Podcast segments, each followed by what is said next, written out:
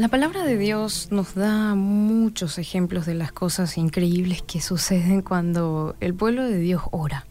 Por ejemplo, en el segundo libro de Reyes, el rey de Siria rodeó la ciudad donde estaba el pueblo de Dios. Había un ejército tan pero tan amplio que el criado de Eliseo miró por encima del muro de la ciudad y preguntó, ¿qué vamos a hacer? Son más hombres y más poderosos que nosotros.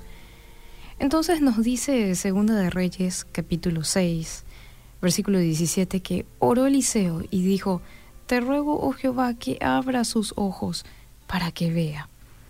En otras palabras, lo que él dijo fue, oh Dios, le devolverías la visión, por favor, a tu pueblo para que entienda una vez más que no es por fuerza ni por ejército, sino por tu espíritu. Así que continúa el pasaje de Reyes y dice que entonces Jehová abrió los ojos del criado y miró.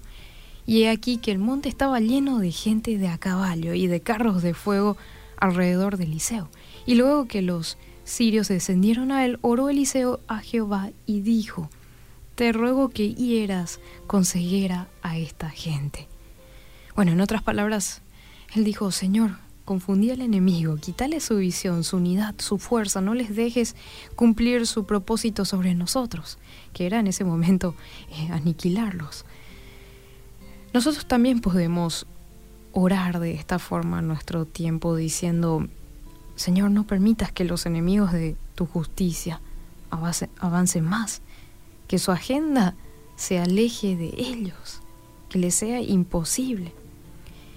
El pasaje de Reyes nos dice cómo respondió el Señor y los hirió con ceguera, conforme a la petición de Eliseo. Después les dijo Eliseo, no es este el camino, ni es esta la ciudad. Sígame, yo les voy a guiar al hombre que buscan. Y los guió a Samaria.